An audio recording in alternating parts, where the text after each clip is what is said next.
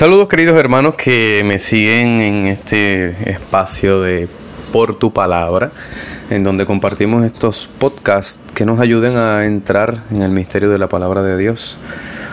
Estamos a las puertas de iniciar el trido pascual, hoy es jueves santo, jueves santo en la mañana. Y el jueves santo en la mañana mm, no forma parte del trido pascual, es la conclusión de la cuaresma, este camino cuaresmal que empezamos hace un poco más de 40 días, porque sabemos que los 40 días son 40 días simbólicos, no literalmente 40 días, de hecho han sido 43. Y ya concluimos en algunas diócesis, incluso a través de, de, la distancia, de las redes sociales o de los distintos medios de comunicación a distancia, hoy han celebrado la misa crismal, la misa donde se consagran los crismas y los sacerdotes renuevan las promesas.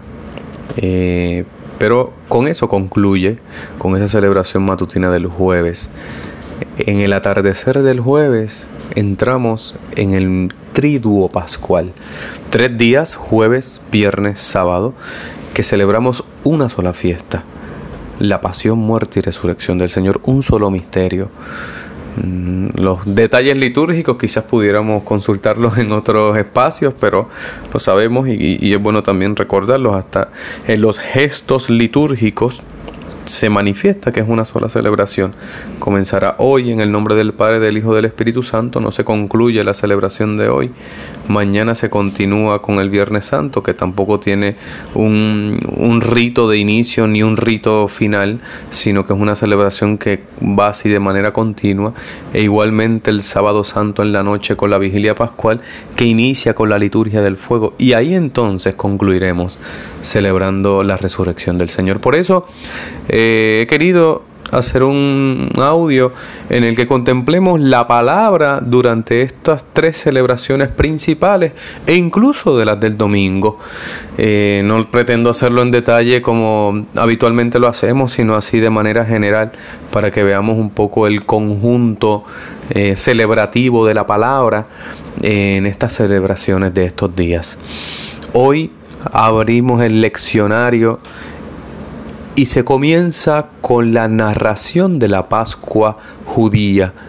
La Pascua es una fiesta que antecede a la Pascua judía, a este relato que escuchamos hoy en el Éxodo capítulo 12, porque ya era una fiesta agrícola, donde había una especie de culto, de adoración, pero para manifestar o para pedir una presencia o una ayuda de Dios desde el punto de vista del cultivo de la tierra. Por tanto, implica un pueblo eh, establecido en Egipto que ya tenía esta celebración agrícola de la Pascua. Sin embargo, en este relato de Éxodo capítulo 12 se instituye una nueva Pascua. Es la Pascua que significa en la palabra hebrea Peshach, que significa paso, es el paso del Señor liberando a su pueblo. Y en esa primera lectura del día de hoy, fijarnos sobre todo en dos detalles, el momento, el atardecer. Al atardecer del día 14 del mes, y luego, además de ese momento del atardecer, la sangre hay un signo de la sangre del cordero sobre las puertas, es la señal de la liberación. Y este signo nos va llevando por todas las celebraciones de estos días, porque es la Pascua.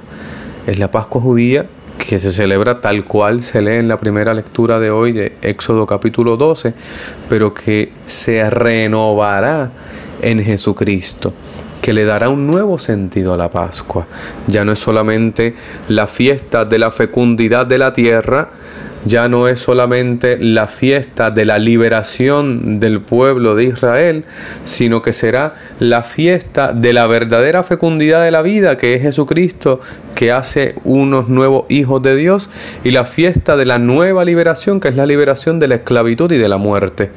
Por eso esto lo unimos en el Salmo responsorial Salmo 115 a un cántico de liberación en donde se recuerda la celebración de la Pascua, por eso hace referencia al cáliz que se alza, que se levanta, porque el Señor rompió mis cadenas, porque el Señor me liberó. Una fiesta de fecundidad de la tierra, una fiesta de liberación que San Pablo en la segunda lectura de hoy la une a la entrega del Señor. San Pablo sabemos que en sus cartas la doctrina la teología que hace San Pablo responde a unas situaciones, a unas vivencias de una comunidad. En la comunidad de Corinto había este problema de las divisiones y de, y de las divisiones incluso cuando se reunían para la celebración. Y San Pablo cuando percibe estas divisiones en las que había incluso acepción de clases sociales y unos tenían primeros puestos, otros segundos, otros eran excluidos. Él dice, eso no fue lo que nos enseñó el Señor es una fiesta de liberación.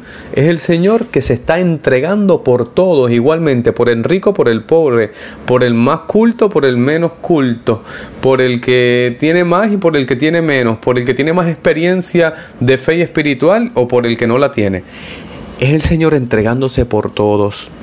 Y por eso es Pablo en ese momento les recuerda la Eucaristía, el cuerpo, la sangre del Señor en el pan y en el vino que se transforman en su cuerpo y su sangre y se entregan por todos, por una multitud.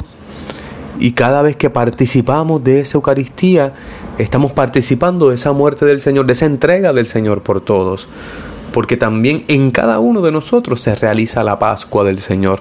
Es la sangre del Señor que está siendo derramada, entregada por cada uno de nosotros y ese y esa sangre derramada por cada uno de nosotros es lo que nos libera sobre todo de esa esclavitud del pecado, de la división, de, del pecado contra el hermano.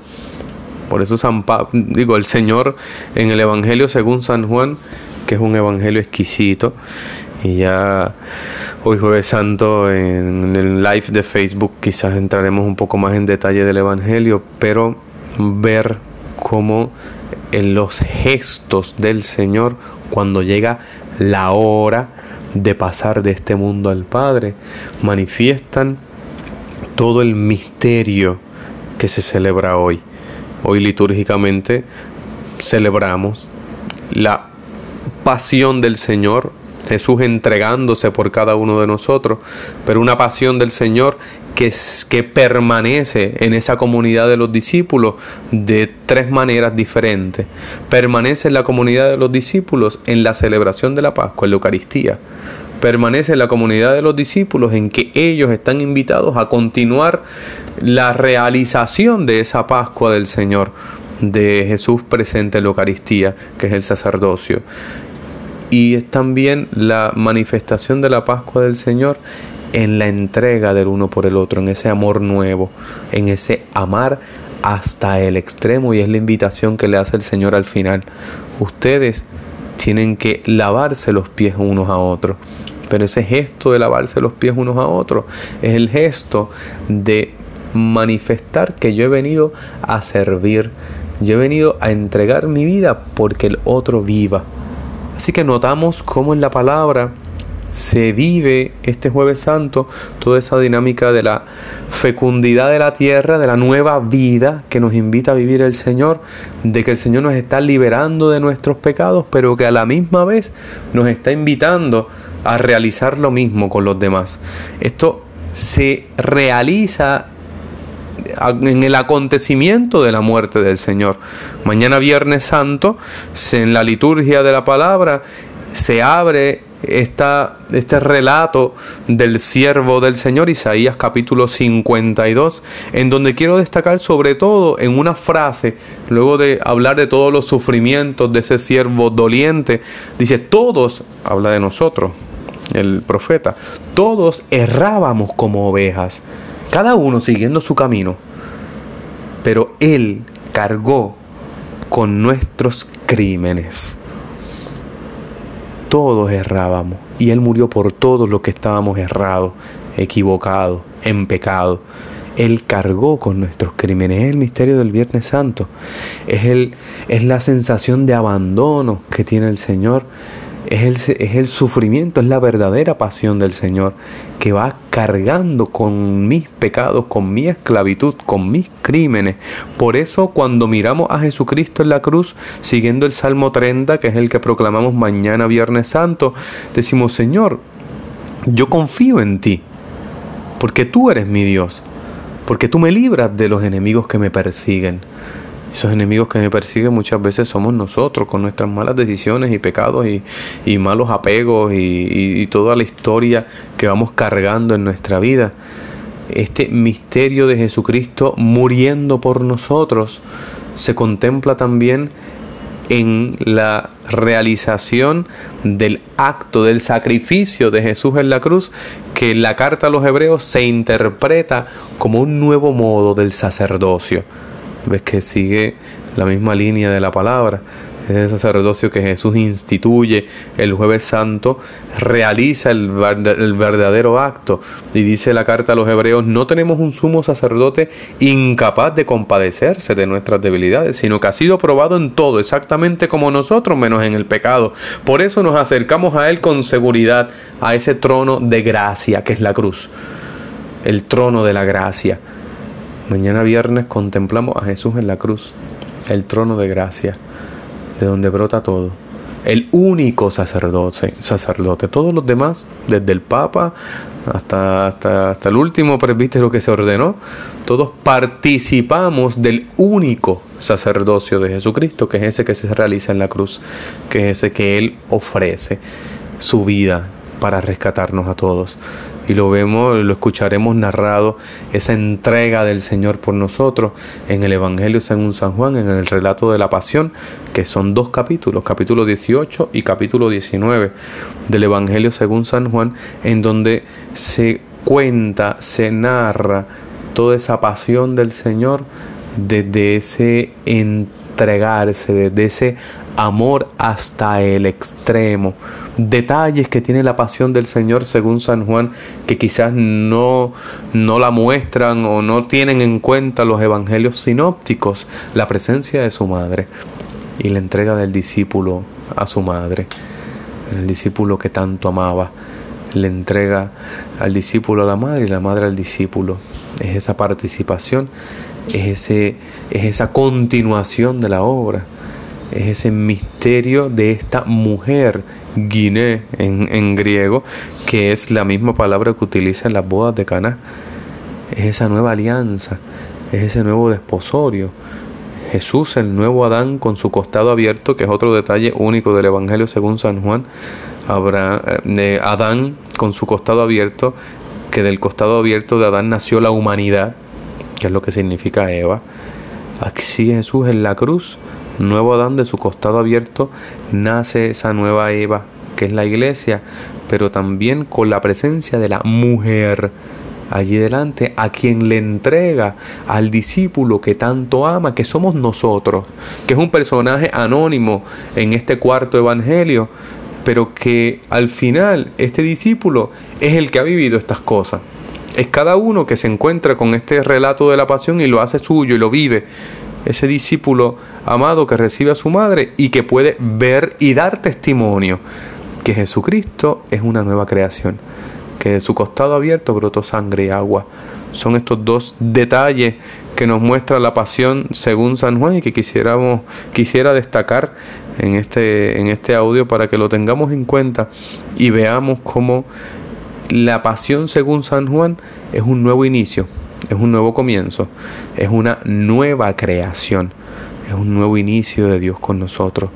Esto lo dejamos así el Viernes Santo y en la vigilia pascual se abre nuevamente el leccionario para ver, para que escuchemos, para que notemos, para que vivamos cada uno de nosotros mediante los relatos de la historia de la salvación como esta nueva creación de Jesús en la cruz es una que se realiza con su resurrección. Es como se abre, se termina con ese relato de que brota sangre y agua, que uno inmediatamente va al costado de Adán en el Génesis. En la vigilia pascual, el primer relato, ¿cuál es? El Génesis. pasó una tarde, pasó una mañana, la creación nueva, la nueva creación. De esa nueva creación pasamos a la alianza del Señor, a la promesa del Señor que es vida, al relato de Abraham y su hijo Isaac. De ahí pasamos a la liberación de la esclavitud en Egipto. De esa liberación de la esclavitud vemos cómo se transforma, se convierte luego en el profeta Isaías, en una realización, en una vivencia, en un poder descubrir esa grandiosa manifestación del Señor en cada uno de nosotros mediante la liberación, mediante su gracia. Es, que la liturgia de la vigilia pascual es sobre todo manifestación de esa obra de Dios, de ese desposorio del Señor. Mm, profeta Isaías en esa imagen esponsal en la que ya no se llama abandonada ni desposada, sino que el Señor se entrega, que los reúne, que hace una nueva historia, que la fecunda nuevamente. El profeta Isaías manifiesta ese amor de entrega, ese amor que, que, hace fecunda una nueva historia del Señor. Y de ahí también del profeta Isaías hace participar a toda la comunidad hace ver cómo el Señor sella una nueva alianza perpetua, un nuevo camino, una nueva historia, una palabra que sale de su boca, que todo lo crea, que todo lo fecunda, que todo lo hace nuevo. Del profeta Isaías en la vigilia pascual pasaremos también a contemplar un relato del libro de Baruch. Y ese libro de Baruch mostrará eh, también esa liberación que es la Pascua del Señor. Ese ver cómo el Señor, sabes que el profeta Baruch es contemporáneo, bueno, profetas, se le puede llamar profeta, contemporáneo a Jeremías. Se le suele tradicionalmente denominar como el secretario del profeta Jeremías, porque están muy unidos el libro de uno con el otro y por las alusiones que aparecen en el libro del profeta Jeremías. Pero este profeta Baruch que es el profeta también del momento del exilio, está mostrando también cómo es un volver, un recomenzar, un nuevo resplandor, un manifestarse la gloria del Señor que ya no volverá a dejar a caer, dejará caer a su pueblo en manos del extranjero. Y de ahí entonces concluimos los relatos del Antiguo Testamento con un relato hermoso del libro del profeta Ezequiel. El libro del profeta Ezequiel donde el Señor mismo hace una nueva creación. El Señor mismo comienza una nueva historia. Estos siete lecturas del Antiguo Testamento, cada una acompañada con un salmo que canta, que celebra, que alaba al Señor con lo que se ha dicho en la lectura que le precede, muestran cómo ese costado abierto del Señor se convierte en un cumplimiento de toda la palabra, como desde la creación, cuando nosotros hemos caído en pecado, el Señor nos ha levantado y nos promete una nueva liberación a la que tú y yo tenemos que acoger, asumir y aceptar, que es lo que luego San Pablo le dirá a sus discípulos en la carta a los romanos de la vigilia pascual, en donde nos invita a morir con Cristo en el pecado para resucitar con Él. Es la invitación que nos hace que seamos partícipes del misterio que estamos celebrando. Por eso luego el Evangelio en este año, ciclo B, digo ciclo A, perdón, ciclo A, el Evangelio según San Mateo, nos invita a descubrir, a ver que el Señor nos, nos lleva a un nuevo comienzo. Ve, le dice a las mujeres, ve, dile a mis discípulos que vayan a Galilea, que allí me verán. Galilea es el origen, Galilea es el comienzo. Galilea fue donde esos discípulos vieron por primera vez al Señor y lo escucharon e iniciaron toda una historia de encuentro con Él. Y el Señor les invita a comenzar de nuevo, pero ahora con la certeza, con la seguridad de que Él ha vencido la muerte y el pecado para siempre. Es el misterio del nuevo comienzo, es el misterio de la nueva creación.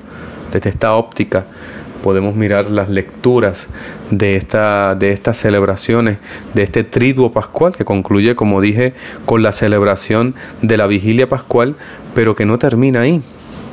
Como decíamos, el domingo de resurrección se continuará con el relato, con los discípulos ya proclamando y anunciando que Jesucristo ha resucitado, que es el, testimonio que da Pedro en la primera lectura del domingo, con ese cántico de que este es el día en que actuó el Señor, día de alegría y de gozo, con San Pablo hablando o invitándonos a aspirar a los bienes de arriba, a los del cielo, porque hemos iniciado una vida nueva, una experiencia nueva.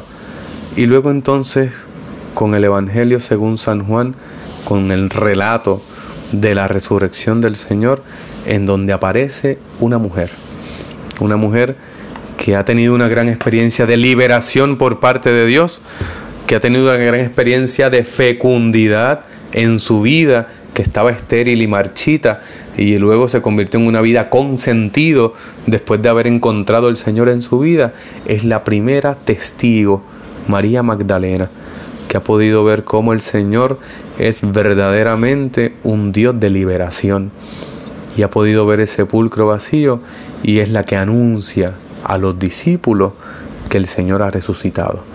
Así que este camino del trido pascual, que lo podamos vivir con esta experiencia, como es la Pascua, una Pascua de fecundidad, una Pascua de liberación y una Pascua donde la verdadera liberación es el Señor que se entrega por nosotros para que de su costado abierto podamos iniciar una nueva experiencia de resurrección. Que el Señor les bendiga mucho y que tengamos una grandiosa celebración pascual.